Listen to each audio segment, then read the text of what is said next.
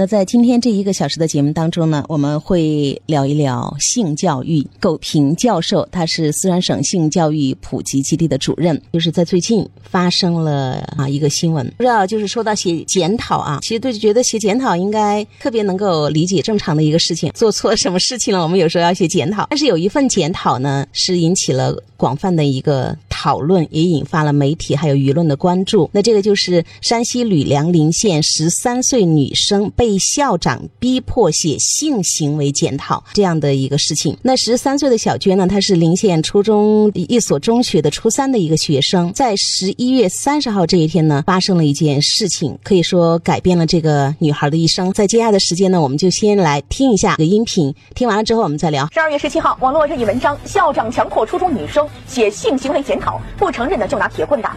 十一月三十号晚十一点，山西省吕梁市临县某中学，一十三岁的女孩小娟被校长叫到了办公室谈话。之后呢，小娟遭到了校长的殴打，还被逼迫写下了一份堪比小黄文的检讨。小娟呢，今年十三岁，是山西省吕梁市临县某中学的一名学生。由于呢学校离家比较远，所以小娟呢平时都在学校住宿。今年十一月三十号晚上十一点，本来已经准备睡觉的小娟呢，突然被校长叫到了办公室。刚进校长办公室，校长呢就抄起了一根铁棍，朝小娟一阵猛打。这小娟啊，根本不知道自己为什么被打。只听校长说呢，自己勾搭男同学。被打之后呢，小娟还被要求写下一份检讨。这检讨书的内容呢，大多是都关于男女之事。那大致内容呢是，学校一个男生在国庆节之后跑到了小娟的宿舍，两人多次发生性关系，包括两个人发生性关系的时间和过程，内容让人啧舌，让人震惊。其中呢，有些话语啊，非常非常露骨，逼迫一个十三岁的女孩写下一份如此不堪入目的检讨书，究竟用意如何呢？难道事实真的如校长所说吗？十二月二号，小娟回家之后呢，母亲发现孩子身上多处淤青，看到女儿被打成这样，母亲呢便给学校校长打了电话。校长呢却说：“你问你自己的女儿，你自己女儿做了败坏门风的事情，不服你去告我。”听到校长的说辞，小娟母亲呢认真询问了女儿。小娟称自己并没有早恋，好事不出门，坏事传千里。女儿早恋的事情呢一下子在村里传开了，而且啊越传越离谱，甚至有留言说小娟已经怀孕了。为了证明孩子的清白，小娟家人专程带孩子去医院做了好几回检查，检查结果都显示处女膜完整。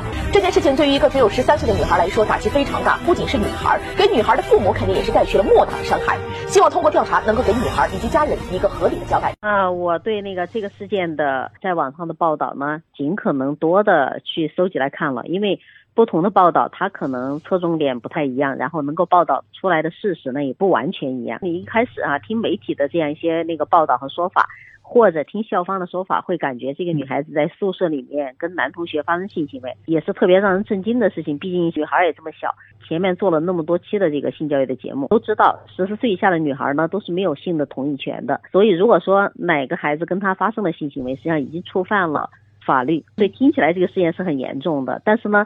综合各家的报道，发现其实也并不是像大家这个印象当中所产生的。因为这个女孩她的寝室里边是七个人，来到他们寝室来串门的呢也不止一个男生，据说是有四五个。是。那么来到寝室做的最多的事情主要是聊天和玩游戏。但是为什么校长会对专门针对这个女孩呢？是因为这个女孩的班主任向校长报告过，说这个小孩有恋爱行为。对。啊，再加上有男生到他们那个寝室串门，所以这个女孩呢就被重点对待。那么最后呢，写出来的那个性行为检讨呢，也证明了是虚构的，女孩压根就没发生过性行为。校长一句一句教的。当然也有人说哈，如果说女孩没有做处女膜检查的话，估计可能大家也会猜测，觉得这个校长大表行为有点过激，对女孩的管教也是应当的，可能大家也会这么想。哦，这个想法太多了。就是这个事情引发了热议，上了热搜之后呢，就有人认为适度体罚没有不妥啊，说如果不继续下去的话，小娟可。可能就会挺着肚子回家。有人说他让男生留在宿舍就已经不清白了。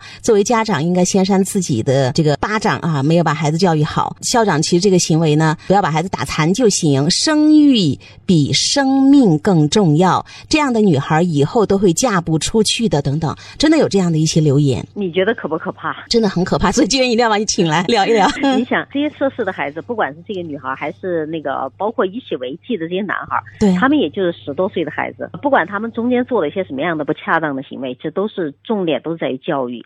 但是我们从这件事情从头到尾没有看到教育两个字，尤其是校长这个行为根本谈不上教育，完全跟教育是没有关系的。是的，呃，很很多人会说这个校长的行为很变态，嗯，这个我们就不再去深入的分析他。但是你看，班主任跟校长报告说这个小孩有早恋的行为，对，那么校长呢是把小孩抓来刑讯逼供，对，就是把学校变变成一个刑侦大队一样的啊，嗯。讯逼供，然后屈打成招，中间看不到任何一点教育。从嗯。家庭的角度来看，也没看到教育两个字。